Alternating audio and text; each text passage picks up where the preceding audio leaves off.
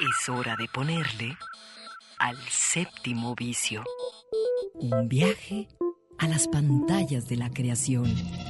Miradas al séptimo arte, a la manera de Red Radio Universidad de Guadalajara. Bienvenidos.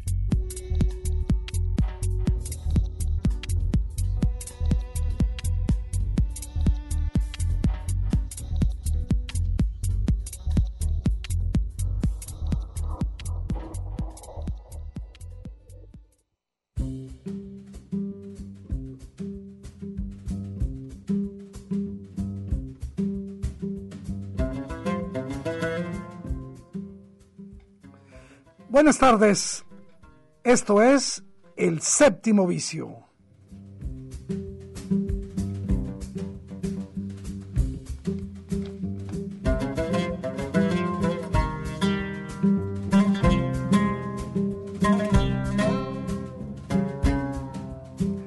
Y bueno, pues esta tarde, como cada sábado, el encuentro con la producción audiovisual, con todo lo que ocurre alrededor de eh, las películas, eh, las series. Y bueno, fíjense que ahorita que estaba viendo el funeral eh, del um, príncipe Felipe, me acordé, pues, inevitablemente de dos películas, pues antes que nada de, de la serie, ¿verdad? De la serie The Crown, que es un referente para acercarse a la vida de la realeza inglesa, ¿no? Y, es una buena manera, una buena puerta con todos los asegúnes que puedan eh, tenerse para conocer qué ocurría o qué ocurre en ese, en ese mundo. Y decía que recordé dos películas. Eh, una eh, que a mí me gusta muchísimo, la película The Queen, de, de, dirigida por Stephen Frears, una película del 2006 donde eh, eh, James Cromwell va a ser el personaje del príncipe Felipe y la reina Isabel II, interpretada maravillosamente, probablemente una de las mejores eh, reinas Isabel, Helen Mirror. entonces, bueno, ahí están estas sugerencias, una más, una más para adentrarnos a, ese mundo, y es el discurso del rey, la, la película del 2010 esta película que eh, pues, desde mi punto de vista eh, es una película que no solo aborda el asunto de la realeza eh, inglesa, sino también de otras dimensiones de, la vida. Esta está más enfocada en la historia del, del rey Jorge VI. Bueno, pues ahí está eso. Y pues eh, fíjense que hay, hay muy buenas cosas para ver en la ciudad y, y pues eh, tiempo nos va a hacer falta. Lo primero que hay que hablar y que está ya, eh, empezó el jueves en la Cineteca del Festival Internacional de Cine Guadalajara, es la segunda semana de cine canadiense.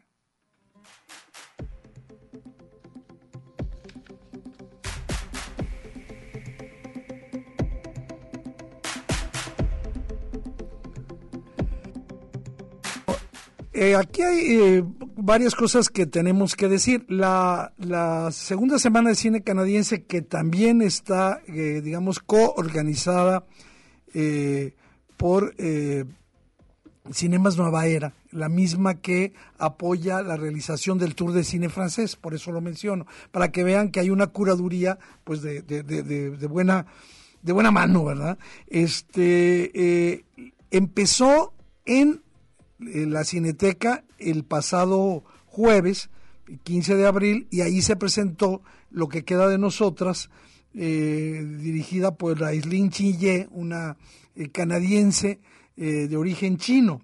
Ayer se presentó Antígona y este eh, nosotros lo que queremos ahora es decirles que además de la que les vamos a, para que si quieren grabar, anotar eh, sobre las películas, les vamos a dar una referencia de las que pueden ver a partir de hoy y hasta que se acabe. Una vez que se acaben el, el día 22 de, el lunes 22 en la Cineteca FIC, se irá al Cineforo, al viejo gran lugar de cine, de buen cine en Guadalajara, donde se va a repetir esta semana. puntualmente les informaremos el próximo sábado de dónde estará. Pero bueno, comencemos con la película de hoy, que es sumamente interesante.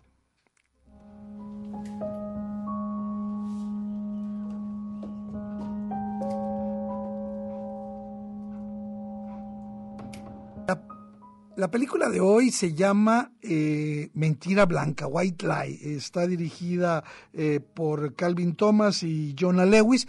Eh, tengo que adelantar que muchos de estos directores, no todos, pero muchos no los conozco, a otros que son mucho más célebres y conocidos sí podemos darles referencias. Bueno, Mentira Blanca nos va a contar la historia de Katie, que es una estudiante pues más o menos popular de, de danza y que eh, un poquito motivada por la idea de, arraigarse, de pertenecer a esta comunidad estudiantil, forjarse un buen grupo de amigos, decide inventar una mentira terrible. ¿Saben cuál es esa mentira? Que tiene cáncer. Quienes hemos padecido esta enfermedad, por supuesto que nos sentimos indignados cuando vemos que alguien se atreve a hacer esto. Pero bueno, eh, esta situación eh, de Katie eh, la va a ir llevando a que se enrede en una espiral de mentiras, de decisiones equivocadas, que la van a arrastrar cada vez más a, situaciones muy, muy complicadas, ¿no? En ese sentido, Mentira Blanca es un, drama bastante eh, cautivador que nos habla de lo lejos que estamos dispuestos a llegar por hacer verdad, verdadera o darle realidad a una mentira o simplemente de lograr lo que queremos. ¿Qué tan lejos? Yo creo que también esta película Mentira Blanca es un estudio muy interesante de personajes en el que eh, paulatinamente te vas a sentir francamente horrorizado, a ratos fascinado por la conducta de la protagonista, porque la vamos a ver básicamente caminar sobre la cuerda floja y este pues la historia cada vez se va a ir tensando más.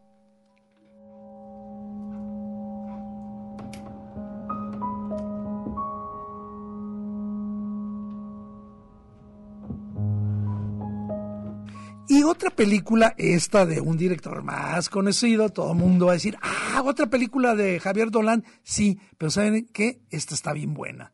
Esta película, eh, la nueva película de Javier Dolan, es una película del 2019 que se llama eh, Matías y Maxim. Eh, sabemos, lo adelanto, que Javier Dolan, él es consecuente con su perspectiva de cine gay, ¿no? Entonces, bueno, en ese sentido va la historia de Matías, que es un joven abogado, pues de esos que, de triunfadores, ¿no? Eh, está a punto de consolidar su, trayectoria como abogado, mientras que Maxim es un, un barman, uno de esos que sirve bebidas en... Y este, este Maxim tiene un ah, entorno familiar bastante complejo y ha decidido irse a vivir a Australia para pues darse una pausa y salirse de todas las broncas, ¿no?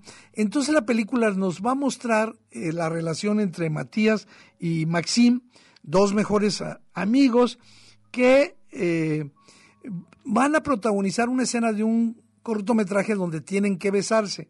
A partir de ese beso, que pues, aparentemente no tiene importancia, es una filmación de un cortometraje, se va a instalar la duda en cada uno de ellos sobre su, sexualidad y obviamente esto va a trastornar el círculo social en el que ellos se mueven, ¿no?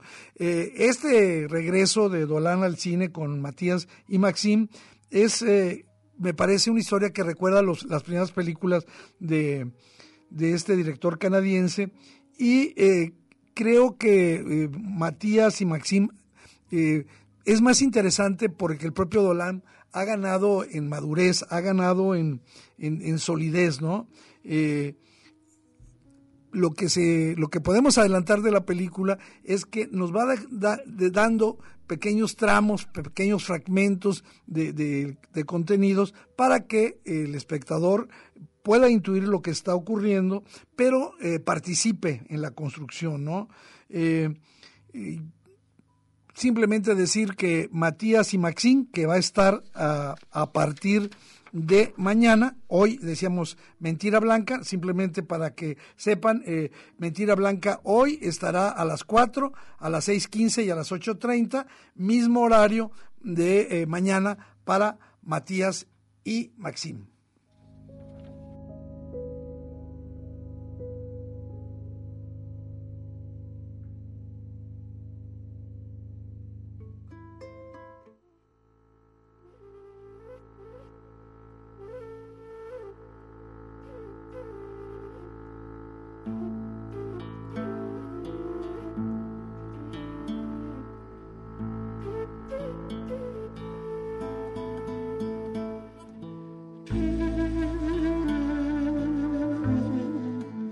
Bueno, recordemos que estamos hablando de la segunda semana de cine canadiense, mencionando las películas eh, que pueden verse en la Cineteca del Festival Internacional de Cine de Guadalajara. Hemos hablado de Mentira Blanca, que se exhibe hoy, de Matías y Maxim, una película de Javier Dolan que se exhibe mañana, y el, el, el lunes no hay película, y el martes 20 se va a exhibir una película que tiene que ver con la propia construcción eh, social del Canadá. Recuerden que ellos tienen eh, tribus eh, originarias o nativas que todavía conviven con esta ciudad. Y justamente a partir de este tema se desarrolla la película que se va a exhibir el martes 20, que se llama Cuesipan.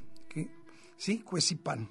Eh, esta es eh, de, otra directora de Miriam Verrol, es del 2019, y también habla de la historia de dos amigas, Miquan y Chanice, dos amigas inseparables que eh, crecen juntas en una comunidad Inu, una tribu nativa del Canadá, del norte del Canadá, y mientras que Miquan es la alumna más sobresaliente de la clase, y Chanice, pues, eh, está conflictuada porque no ha podido rearmar lo que le ocurrió en su, en su infancia, ¿no? Esta amistad entre Miquan y Chanis se va a quebrantar cuando justamente Miquan empieza a soñar, a fantasear con abandonar eh, la reserva donde, donde vive, ¿no? Eh, la película va a enfocarnos a este, a este tema, la reticencia de una comunidad ante la apertura de sus fronteras y sobre todo eh, remarcado o, o, enfatizado el hilo narrativo a través de una joven que justamente como joven lo que le interesa es experimentar nuevas aventuras pero tampoco le interesa olvidarse de los suyos. Sin embargo, eh, pues así es leído. Eh, estamos eh, refiriéndonos de Cuesipan, película de la segunda muestra de cine, de la segunda semana de cine canadiense, que se va a exhibir el próximo martes. Esta película es, marca el debut de la directora Miriam Regol y en términos más, más profundos podríamos decir que va a abordar esa situación en la cual eh, tenemos que encontrar equilibrios entre lo que es seguir eh, ligados a nuestras tradiciones, a nuestras comunidades, pero al mismo tiempo abrirnos a un mundo más abierto, en este caso, eh, la modernidad marcada por esta reserva Idia de Auchat en el Quebec y pues este también eh, Cuesipan es la historia de una amistad. Eh, otra película que se va a exhibir este, y el, miércoles, la sexta película, es Invitado de Honor. El director es un director mm, ya muy, muy conocido, que es eh, el eh, Atom Egoyan. Él, desde hace cinco años, que la última película que estrenó fue Adoración, no había hecho nada eh, ahora regresa con una película llamada Invitado de Honor. Es la historia de Jim y de su hija Verónica que eh, intentan superar una serie de situaciones ancladas en el pasado, pero que les impide eh, tener un buen, un buen contacto, ¿no? aquí lo que a mí me interesó como profesor y que por supuesto la veré es que Verónica ha sido acusada injustamente de abusar de su posición de autoridad con un estudiante de 17 años y por eso es encarcelada. Ahí hay una parte eh, interesante, decir que Invitado de Honor, la película de Atom Egoyan, que se va a presentar en la segunda semana de cine canadiense el miércoles 21, eh, es el retrato de dos personas cercanas, padre e hija, pero al mismo tiempo exageradamente diferentes, no solo por la edad, sino por las maneras en que la vida las ha, las ha eh, devorado y creo yo que en ese sentido vale la pena que nos acerquemos a esta nueva propuesta de Atom eh, Egoyan. Y la última es una comedia. Me han hablado maravillas de eh, la esposa de mi hermano. Eh, lo que nos dice, la mujer de mi hermano, lo que nos dice la sinopsis es que Sofía es una joven brillante que se encuentra desempleada, estoy leyendo, y vive en casa de su hermano Karim. dice que su cercana relación se pone a prueba cuando Karim que es un seductor empedernido, se enamora perdidamente de Lois, la ginecóloga de Sofía. Él se va a enamorar de la ginecóloga de su hermana y a partir de eso se genera la situación de esta comedia eh, que pues obviamente va a, a, poner la mirada sobre este microcosmos familiar. Este, fíjense que la directora también es una mujer, Monia eh, Chocri, pero ella es de la pandilla del grupo más cercano de Javier Dolan. Entonces, vamos a esperar algo realmente locuaz y divertido. Pues esto ha sido, repetimos, las películas eh, de la segunda semana de cine canadiense, una enorme oportunidad de ver cine de calidad en eh, la Cineteca del Festival Internacional de Cine de Guadalajara y que estarán a partir, están a partir del pasado jueves hasta el lunes, eh, eh, es lunes, eh, perdón, es jueves 22, hasta el jueves 22, ahí en la Cineteca. Bueno, nosotros nos vamos a otra cosa.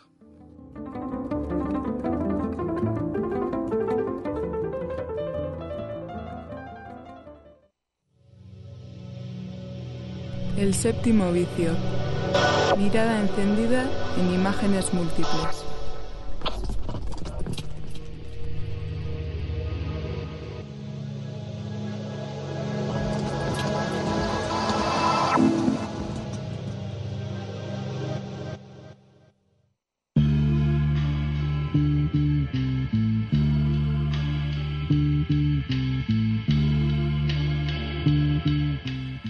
Platicando con personas de la propia universidad y de otros eh, sectores, eh, hablábamos de que eh, justamente la pandemia ha sido un detonador de muchas adicciones, entre ellas la del alcoholismo.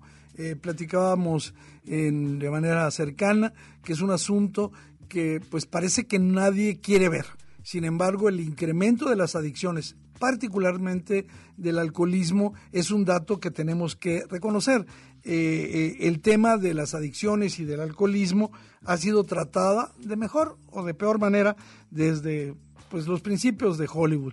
Es un tema eh, que gusta, que escandaliza, que ha sido representado. Yo recuerdo la primera película que vi, es una película de antes de los años 50, creo que debe ser del 45, de Billy Wilder, que se llama Día sin huella, que a mí me, la verdad me choqueó. La película clásica del siglo pasado de sobre el alcoholismo, eh, recuerdo que a mi madre le gustaba mucho, Días de vino y rosa, de, con Blake Edwards eh, y la actuación de Jack Lemmon.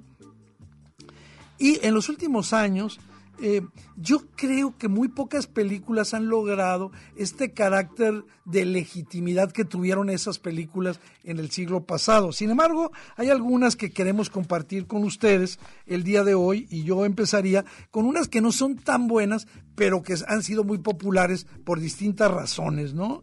Eh, yo creo que una que banaliza bastante el tema del alcoholismo es 28 días, es una película que pueden ver en la plataforma de Claro Video, eh, dirigida por la directora Betty Thomas. En esta película, eh, protagonizada por Sandra Bullock, esta, esta actriz que ya era muy conocida, la película es del año 2000, ella estaba intentando no lo logró, desprenderse de que la habían encasillado en la comedia romántica.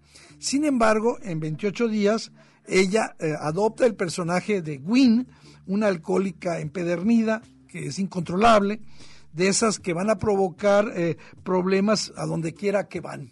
Eh, casi arrancando la película, este, con la ayuda de su novio, Jasper se llamaba, descontrola la fiesta de la boda de su hermana, eh, que va a incluir un desastre, eh, despedaza el pastel, eh, se avienta un, un, discurso bastante hiriente y fuera de lugar para los novios y termina, recuerdo, con el choque de una, de una limusina frente a un chalet ahí todo lujoso, ¿no?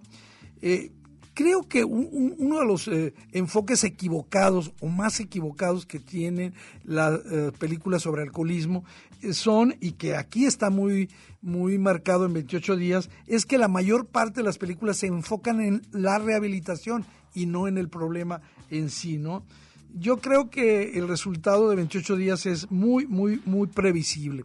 Otra película, que también es un drama familiar, que es un poco mejor, es cuando un hombre ama a una mujer, dirigida por Luis Mandoki, eh, y que va a tener, este, eh, pues, la, para mí una, muy buena actuación de Meg Ryan y Andy García, es su, pareja.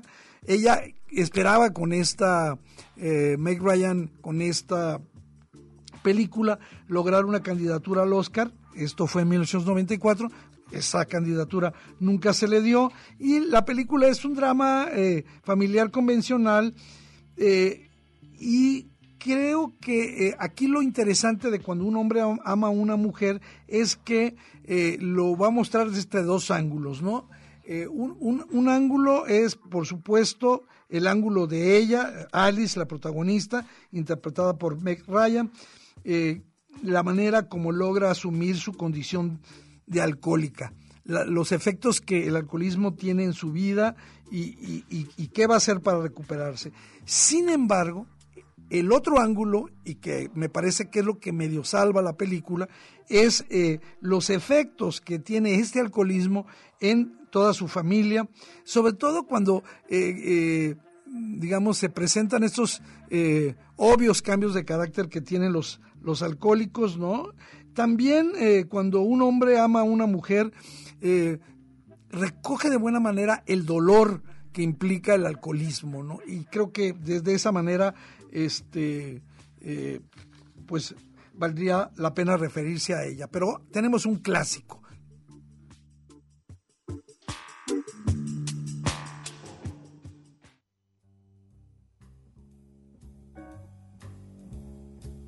Are you desirable? Are you irresistible? Maybe if you drank bourbon with me, it would help. Maybe if you kissed me and I could taste the sting in your mouth, it would help.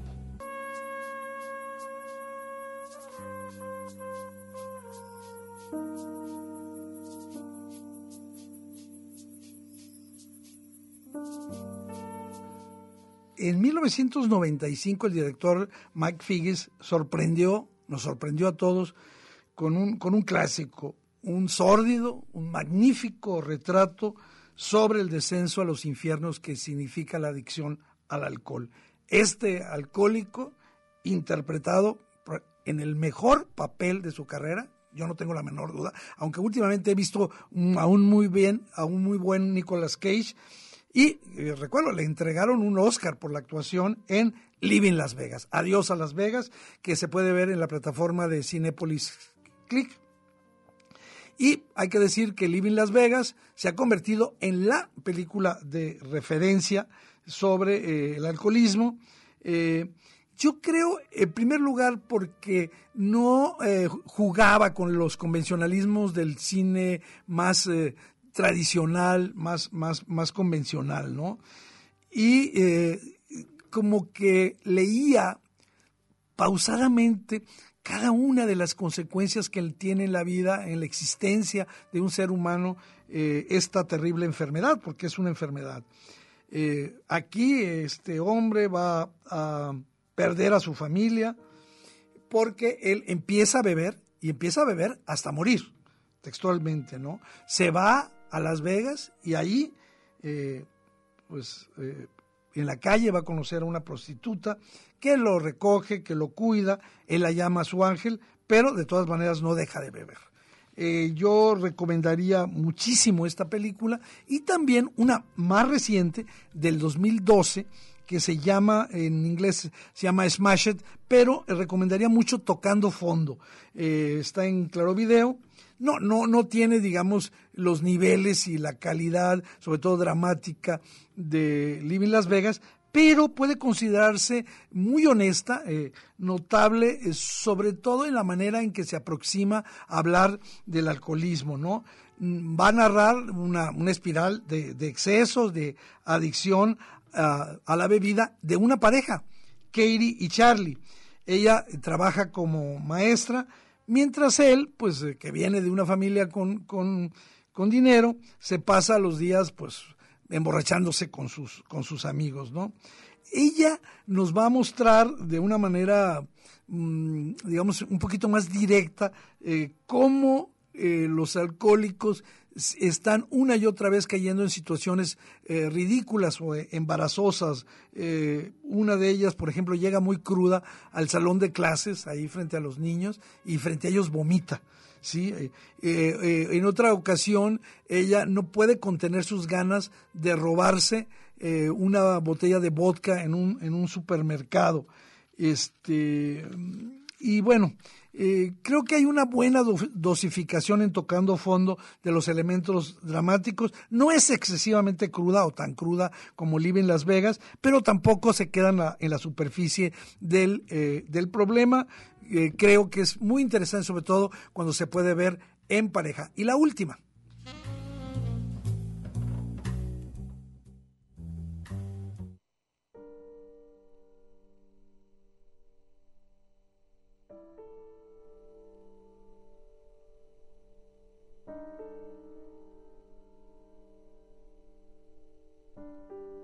No sé si se acuerdan ustedes de una película de Denzel Washington que se llama El vuelo, Flight. Eh, a mí me, gusta, se puede ver en, Netflix.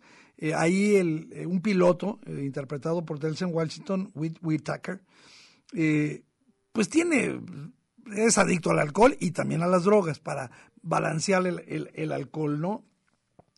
Sus excepcionales capacidades, habilidades para pilotear le permiten sortear episodios críticos y estas, eh, digamos, capacidades no disminuyen cuando está ebrio. Él se ha dado cuenta de eso, ¿no?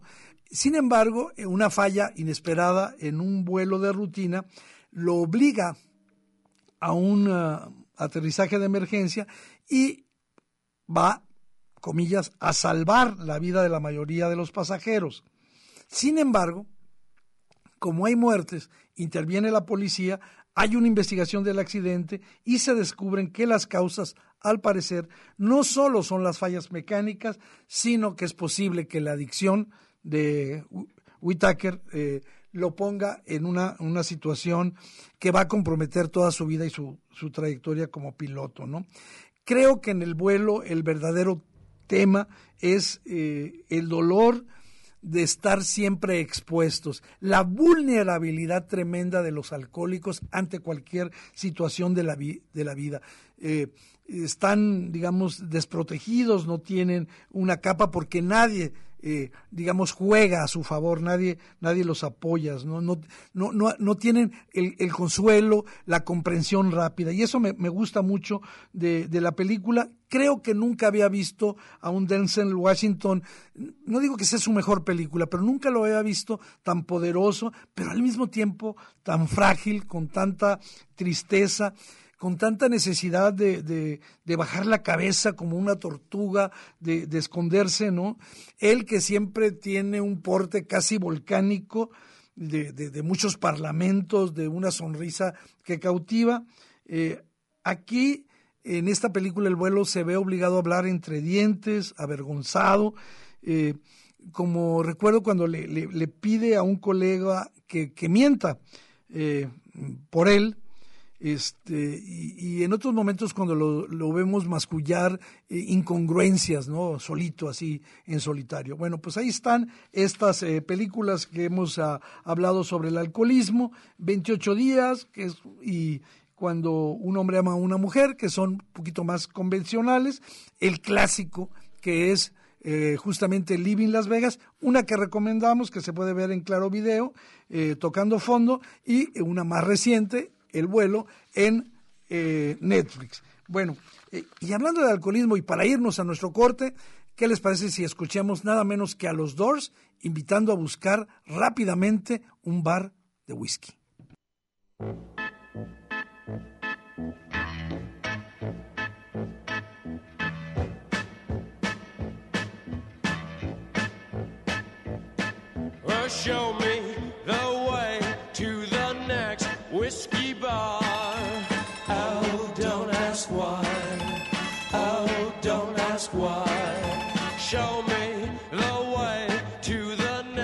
Whiskey. El séptimo vicio. Nuestro alfabeto de imágenes para entender el cine. Regresamos.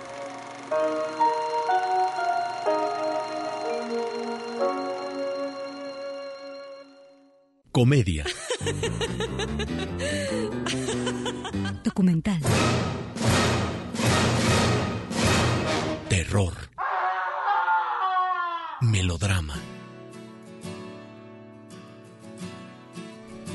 animación y mucho más bajo el lente de El séptimo vicio.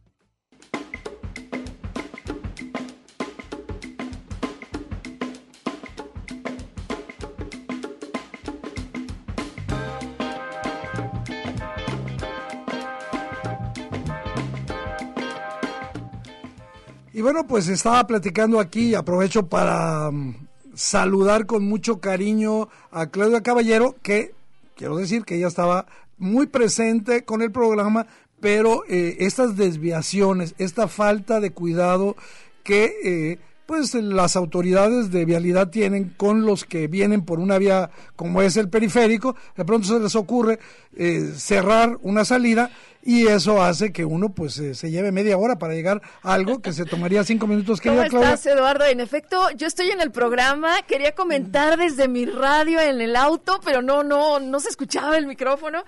Híjole, me llevaste a estas películas del alcoholismo, y me parece que, que sí es muy importante volver a verlas. Volver a verlas. Fíjate que platicaba con Alejandro Coronado, que es hoy el productor y el que, está... a Hola Alejandro, ¿qué tal? Este, a cargo de la producción técnica, eh, sobre la película de Thomas Bittenberg, que ha sido la digamos, eh, mencionada como la mejor película extranjera del año, esta película danesa, que se llama Another Round, Rock, en danés, este, eh, todavía no sabemos si le van a poner otra ronda, como ya se llamó en España. Este, que es una película sobre el alcoholismo majestuosa, maravillosa. Es una película sobre el alcoholismo, pero sobre el alcoholismo inducido, donde el alcoholismo se vuelve una fuente de placer, no sin problemas, pero una fuente de placer increíble, una fuente de revisar y regozar la vida increíble. A Round, ya cuando llegue la platicaremos, pero Claudia, rápidamente, ¿qué te parece? Recordarle a la banda que hoy se estrenó, bueno, este fin de semana, desde el jueves se estrenó, ahora los estrenos son los jueves, No, no Maland, la película eh, de pues la favorita, la película que ha estado nominada para pues todos los premios, vale mucho la pena, yo sigo pensando, aunque por ahí les digo, búsquenle, han salido críticos a decir que está muy exagerado lo de los premios y de que es demasiado convencional y que, y que pues es media, media hipiosa la película, que le estamos echando mucha crema a los tacos de No Maland. Yo no lo creo. Creo que sí se podría echar un tirito con la otra película que les recuerdo que pueden ver, aparte de No Land, que es, eh, le pusieron en México el título terrible de Hermosa Venganza, Promising Young Woman, que también está, los que no, no la hayan visto. Pero fíjate, Claudia, que si no la has visto, te voy a recomendar esta película, que qué bueno que se tomaron la... Eh, pues la, la, decisión de reestrenarla, una película que tiene dos o tres años de haberse estrenado y que se llama Ayer Maravilla Fui. Hace algunos días tuve un sueño muy extraño. Soñé que estaba en la ciudad, pero no era la misma ciudad que vemos todos los días. Era. Era más bien como un bosque. Los edificios, las personas, sus caras, sus reflejos en los espejos. Todo estaba atrás de los árboles. Yo estaba arriba, viendo todo y cambiando de cuerpo. Tomaba los cuerpos de personas normales y los usaba hasta dejarlos cansados y desgastados. Yo no sabía por qué pasaba eso.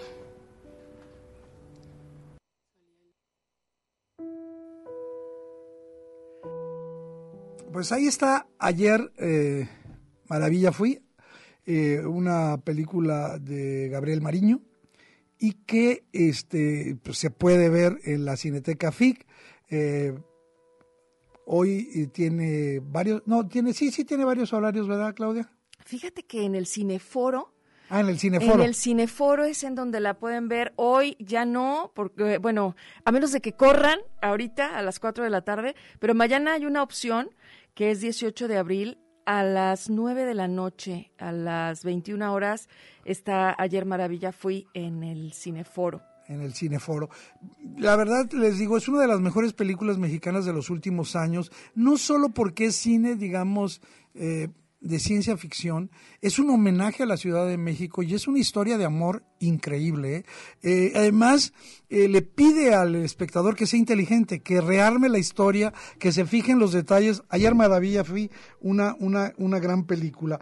Y Claudia me recordó, a ver. Espérame, a las 4.30 la pueden ver en la Cineteca. Hoy sí, yo Hoy, la... sí, sí, sí. Y creo que mañana también, ¿eh? Ma mañana también hay un horario para ayer Maravilla Fui y es el de las 7 de la noche, mañana domingo. Búsquenle eh, tanto en el Facebook de Cineteca FIC o de Cineforo y ahí están los horarios para todos estos días. El chiste es que tengan clara la película. Hay muy buenas películas. Sí, por eso ya, ya dijimos no, no, no, no Maland, este, bueno, en fin. Sí. Este, y eh, Claudia me decía, oye, el otro día te, nos olvidamos, no nos dio tiempo, de incluir un, una, una, una un documental. Pro, un documental producido por eh, Barack Obama y su mujer, eh, este, ahí se me olvidó el nombre de, de la... La señora Obama. De, de la señora Obama en este momento. Michelle Obama. Este, bueno, ya había, aquí hablamos de su serie de Becoming.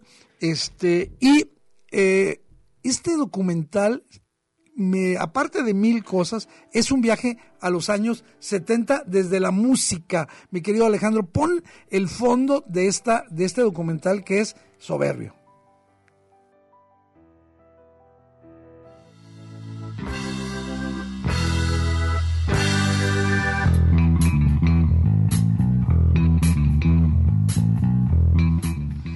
Bueno, eh, Campamento Extraordinario se llama este documental, está en Netflix y eh, yo lo que digo de este documental, eh, Claudia, tú ya lo viste también, es que, eh, bueno, nos va a contar la, la, la historia, eh, está realizado por Nicole Newnham y Jim Lebrecht, justamente de, de, desde la infancia de Lebrecht, donde él va a un eh, campamento, al campamento de Jeden, ahí en las, en las montañas de Catskill, al norte de Nueva York, y que va a ser este, esta experiencia, eh, la semilla, la génesis de la ley de discapacitados en los Estados Unidos. O sea, no es un asunto menor el, esta, esta historia, ¿no? Y a partir de ahí vamos a ver cómo un, grupo de individuos marginados por su condición corporal se les da la oportunidad real de crecer, de convivir, de, soñar fuera de estos confines impuestos por la sociedad. A mí me encantó el tratamiento que le dieron, el, Em, estás viendo el campamento, eh, te va describiendo esta persona, Lebrecht, cómo él pues nace con espina bífida, esa es su condición de persona con discapacidad. Y, y, cuenta pues lo que a sus padres le dijeron, que solo viviría unas horas. Y sin embargo se dio una oportunidad y hizo una labor que de veras te quedas así. Y, y, además te cuenta cómo en su vulnerabilidad de ser un adolescente de 15 años que además viajaba en su silla de ruedas con pañal. en algún momento, y así todo. En algún momento te cuenta, o sea, yo sabía que traía pañal, nadie más de todos los demás. Y se pero, avergonzaba. Eh, el hecho de llegar a un lugar en donde te, de, lo primero que se encontraron fue una comunidad, sí, pues, eh, los años, lo acabas de decir, ¿no? Una comunidad hippie Así es. que los acogió y que los atendió con esas discapacidades y con ese cuidado, amor.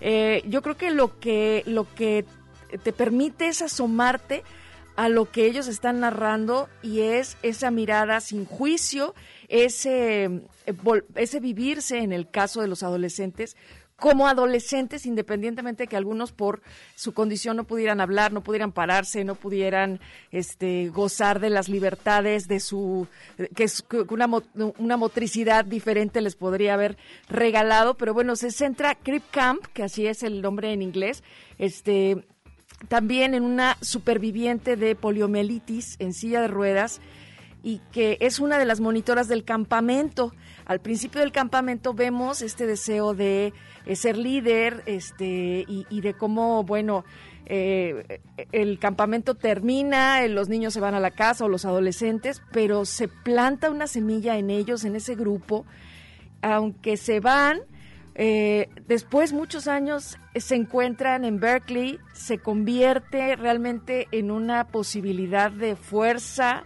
motriz de esa lucha. A mí me sorprendió mucho, yo no me esperaba que precisamente fuera a, fueran a ir tejiendo estos hilos hacia toda la lucha que fue para, lo, para, para lograr derechos. la ley de, de personas con discapacidad. Entonces, Campamento Extraordinario es esa experiencia eh, en un tono eh, festivo por un lado, muy conmovedor y como tú decías, emocionante por la música, ¿no? Eh, no, maravilloso, ahí estamos escuchando eh, este, a los Shondells. bueno, pues yo la recomiendo también muchísimo, este, cómo a veces solo basta con creer en el otro. Creo que esa es la, la gran lección de Campamento Extraordinario. Si tú crees en el otro, esté como esté, sea quien es, sea, si tú crees en el otro, si tú les das la oportunidad de que sea el mismo, seguramente muchas cosas se pueden, se pueden lograr. Pero bueno, eh, tenemos otra, otra película, otra recomendación, también en Netflix, de un personaje igualmente real, pero esta es una ficción.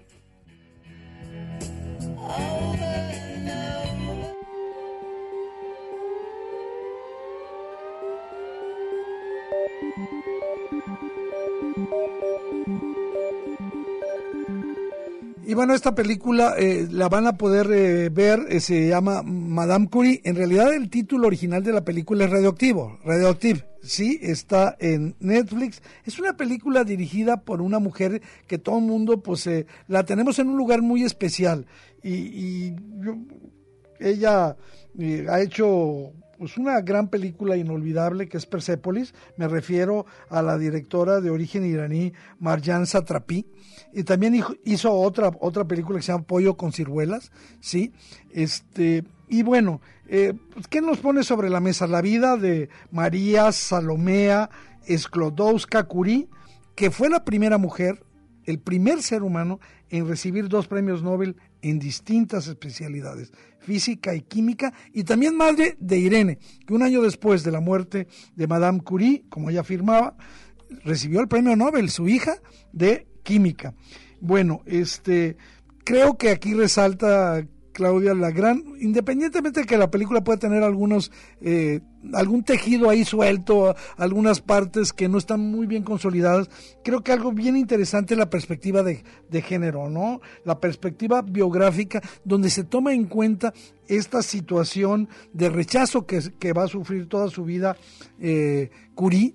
Eh, sobre todo lo que ocurre es que, porque ella trabajó a la par con su marido, eh, justamente quienes somos, hemos recibido tratamientos eh, de radioterapia, pues debemos de tener una veladora prendida para siempre para Madame Curie, porque ella y su marido Pierre descubrieron que justamente con esto se podía eh, atacar a, eh, tejidos eh, débiles o, ya dañados y permitir la salud de los seres humanos. Pero bueno, cuando muere Pierre, su marido, dicen que ella no servía para nada.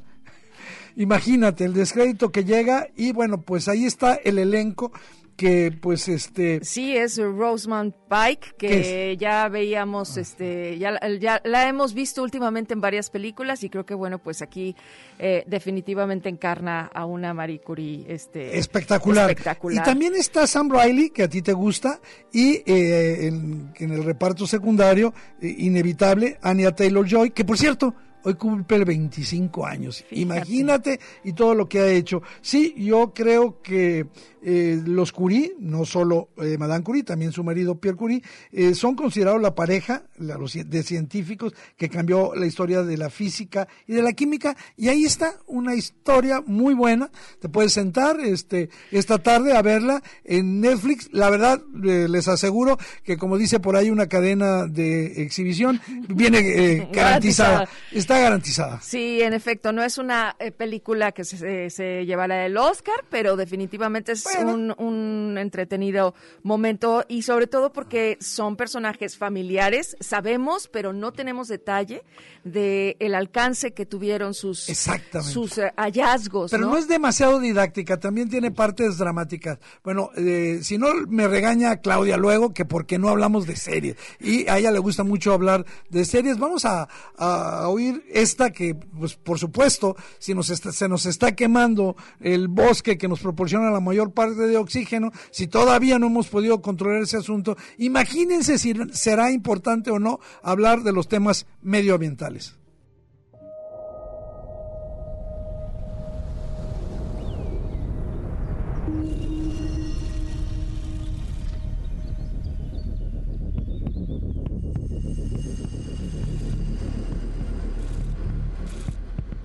Planeta tiene límites si el agua sigue subiendo, Tabasco es lo primero que se va al carajo del país. El río, aunque agonizante, sigue vivo. Un país como México justifican la contaminación porque dicen, bueno, pues esto genera trabajo y genera beneficios económicos. El problema más crítico es la forma en la que nos relacionamos con el agua. Tenemos esa experiencia para construir una agricultura que enfríe el planeta. ¿Cómo revertimos lo que ya hicimos y cómo podemos mantener lo que hagamos. La crisis climática que estamos viviendo es un tema de interdependencia completamente que va más allá de, cómo se organiza un gobierno, ¿no? Este, son, es más grande. Lo que está pasando con el agua, con el aire y con este virus es que te dice, por si no te acordabas, tú también eres ecosistema y estás correlacionado. Parece como algo eh, obvio y básico, pero organizarse es juntarse de nuevo y ver qué vamos a hacer.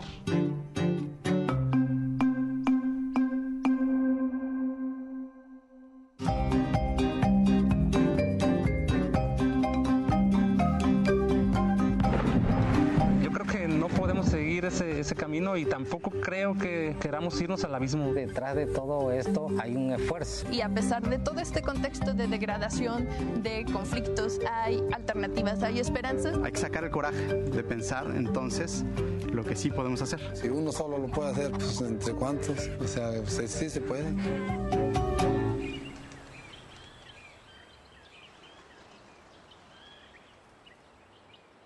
Incapaz sería de regañar a Eduardo Quijano. ¿Ustedes de verdad creen? sí, sí, créanlo, ¿eh? créanlo. ¿eh? Contribuyendo a mi fama de maestra regañola también. Eduardo, es el tema. Qué bueno que le pusieron ese título, porque es el tema. El tema, no hay otro. No hay otro. Y la posibilidad, además, de que en este conjunto de capítulos que seguramente se quebraron la cabeza para discriminar y elegir que fueran estos y no otros, agua, aire, carbón, energía, océanos y alimento, eh, lo que nos va a poder pues impactar porque yo sé que nos preocupa, pero no nos ocupa. Entonces, ¿de qué manera esta frase que decía eh, eh, quien está junto con eh, eh, Diego, con Gael García, en el, cuando menos en ese primer capítulo de Chihuahua, que ya pueden ver ustedes en YouTube, en donde dice, necesitamos volver a reunirnos para ver cómo le vamos a hacer con la crisis climática, que no es exclusiva de México, pero que por aquí tenemos y podemos comenzar. Sí, es eh, Yasnaya Aguilar Gil, Ajá, la sí, investigadora sí. lingüista. Y bueno, decías bien, eh, se va a estrenar cada martes, se estrenó este martes 13 desde Chihuahua eh, Agua. Y así, como decías tú, el 20 de abril Aire en Monterrey, el 27 de abril Carbón grabado en Coahuila, el, el 4 de mayo Energía que desde Tabasco, Océanos el 11 de mayo eh, en Cozumel y aquí en Chapala Alimento el 18 de mayo. Sí, es una serie documental que Gael García y esta investigadora Yasnaya Aguilar eh, eh, se meten de lleno a entrevistar y a investigar también a actores, a activistas, a involucradas personas eh, en México, en donde desde su investigación con la corriente del Golfo y esta casa productora que, fundan co- con Diego Luna, este Gael García en el 2018, pues eh, buscan que tenga este acceso gratuito la serie eh, de documentales en, en Internet. Yo eh, mencionaría que tiene dos virtudes a partir del que vi, que es el del agua. Primero que es muy cortito, dura 11 minutos nada más. Y eso ya es un, es un gran logro. Pero la otra cosa tú ya la señalabas, no solo muestran el problema o te tratan de intimidar o amenazar, se habla de propuestas, se dice que hay soluciones, que puedes hacer algo y eso me llamó mucho la atención. Pero bueno, antes de irnos, hay una serie española que me ha sorprendido por su calidad, no tiene nada de, de no se parece nada a Élite ni a la Casa de Papel, no, es algo verdaderamente interesante y se llama El Día de Mañana.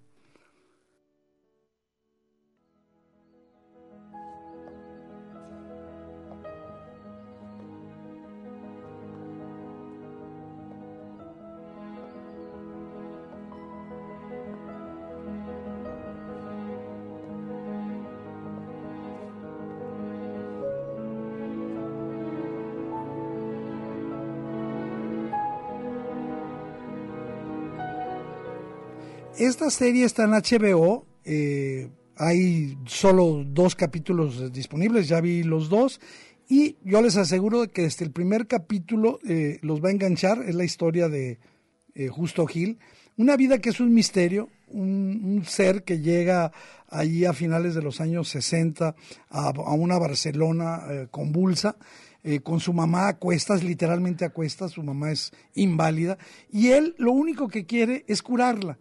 Bueno, a partir de esa situación se crea un monstruo, un verdadero monstruo, un hombre que va a hacer todo, que va a, a despreciar y se va a meter eh, ahora sí que en las entrañas para hacer un montón de situaciones. Tiene una enorme carga política y social, hay lecturas paralelas, las actuaciones son muy buenas. Y visualmente es muy bonita la película, la, la serie, Sí, las, bien la- hecha. los capítulos, ajá, muy bien hecha. Tú estás viendo esa Barcelona que acaba de decir Eduardo, eh, tardofranquista, eh, estás, eh, eh, digamos que entrando con estos personajes a este juego en el que parece primero un encuentro romántico, una pareja en ciernes va creciendo, este, Pero- estos, eh, dices, va a ser una, una de amor, ¿no? Otra serie romántica y, y no, la verdad es que eh, te va dejando con mucha curiosidad de saber cómo este que comenzó siendo un donadie, esta persona, Va a llegar a justo. Gil, eh, eh, va a ser capaz de hacer todo lo que... Muy bien, pues ahí está esta serie. Oye, pues yo quiero ser en mi próxima vida Mick Jagger. Mick Jagger es incombustible. Pero ¿por qué te Mick esperas a la próxima, Eduardo? pues Ya, bueno, lo que Yo quiero ser Mick Jagger. Yo voy a escribir algo para él porque qué bárbaro. Ese, ese individuo, de veras, que le, le vamos a tener que poner un monumento a todos los que nacimos eh, allá en, en el siglo pasado. Bueno, pues resulta que este veteranísimo músico de los Rolling Stone en solitario, bueno, invitó a Dave Grohl de que los es Chile de todos los moles. de, de Foo Fighters, sí, pero de Foo Fighters, eh, lo invita a una nueva rola que la verdad la queremos compartir. Le agradezco a Alejandro Coronado, a ti, Claudia. Gracias, Eduardo. Buen día. Oye, gracias. A Claudia tenemos que reconocer que a pesar no se bajó y llegó, venció al tráfico. Gracias a todos. Nos vemos el próximo sábado. Hasta Escuchen luego. a Mick Jagger.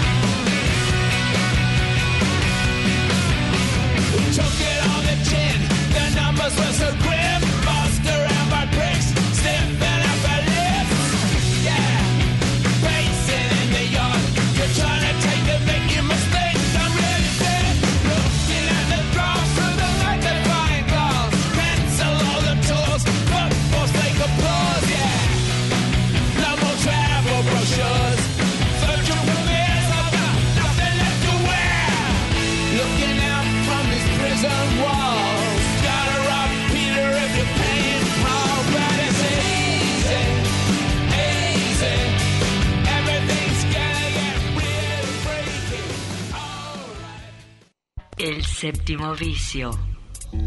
La cultura del cine en imágenes sonoras. Un viaje a las pantallas de la creación. Escúchanos todos los sábados desde las 3 de la tarde. Hasta la próxima.